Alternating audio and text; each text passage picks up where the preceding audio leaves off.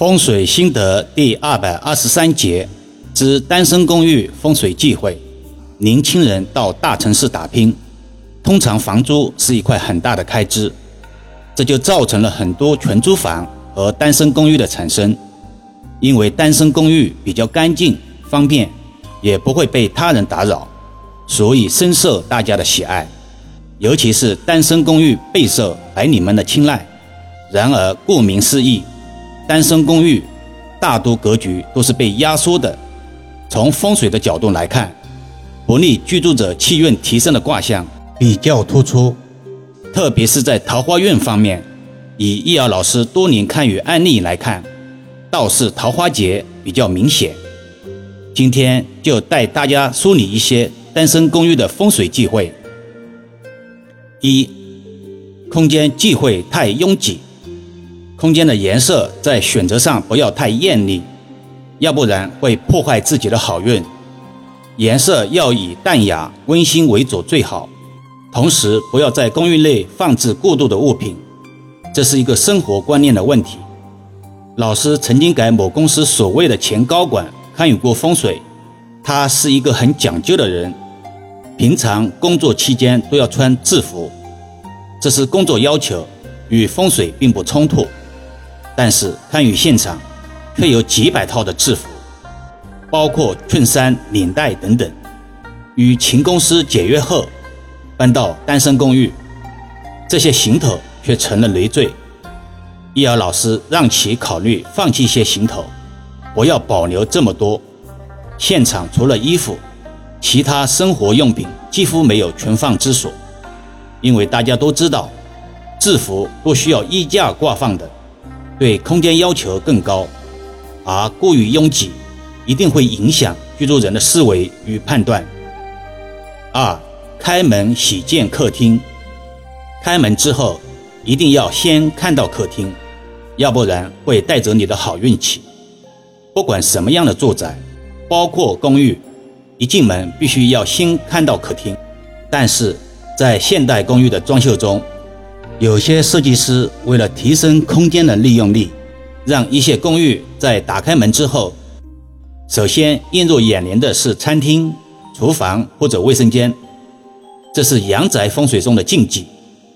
一旦有人住进这样装修的住宅中，其运势一定会衰落。更有甚者，直接把客厅省略掉，引动了格局桃花劫的催发气场。这种案例。在单身公寓中，比例占比并不少。三大门忌讳直冲卧室门，卧室的房门千万不能正对着公寓的大门，要不然会容易导致居住之人沉浸在色情中无法自拔，而且极易引发个人口舌争执的气场，在公司屡遭小人，业绩被摘桃子，领导不赏识，回到公寓。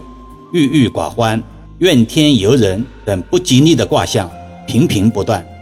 当然，易遥老师在此并非危言耸听、制造焦虑，而是让有缘听到此段音频的听友，在选择公寓的时候有一个更好的方向，有效避开雷区，这才是分享风水音频的终极目标。四、厨房忌讳不方正。前些天有委托人。在线上咨询易遥老师单身公寓的风水格局，这是在上海郊区一个以钢架为主体圆形空心高层社区，美其名曰贵族公寓，整体结构就像一个圆形的筒子楼，中间是掏空的，做成公共活动区域，所有的公寓都是围绕一个圆心，这就造成了每个公寓格局呈现不规则的梯形。其委托人正好居住在内园区域，厨房呈现三角形状态，导致桃花劫不断，无法遇到心仪的真心的异性。易儿老师在此多说一句：遇到此类异形公寓，避开为吉，切不可被公寓所谓的广告语、个性化所迷惑。当然，单身公寓由于其面积、格局、设计等诸多原因限制。出现一些不寻常的煞局，如厨房与卫生间共通，楼层比较矮，大门、卧室门以及阳台门三门通等等不胜枚举。其实有一些不好的格局，易遥老师在平常的音频中都会点点滴滴的提及到，听久了定然会有收获。阳宅结构本身不复杂，有些案例具有普遍性。好了，今天暂时先聊到这里吧。更多分享，请至易遥文化主页收听、关注、点评、转发，或者搜索关注公众号“易遥文化”。如果自己也有风水布局需要咨询老师的，在公众号中可以找到老师，也可以把专辑分享给身边的家人，形成共识。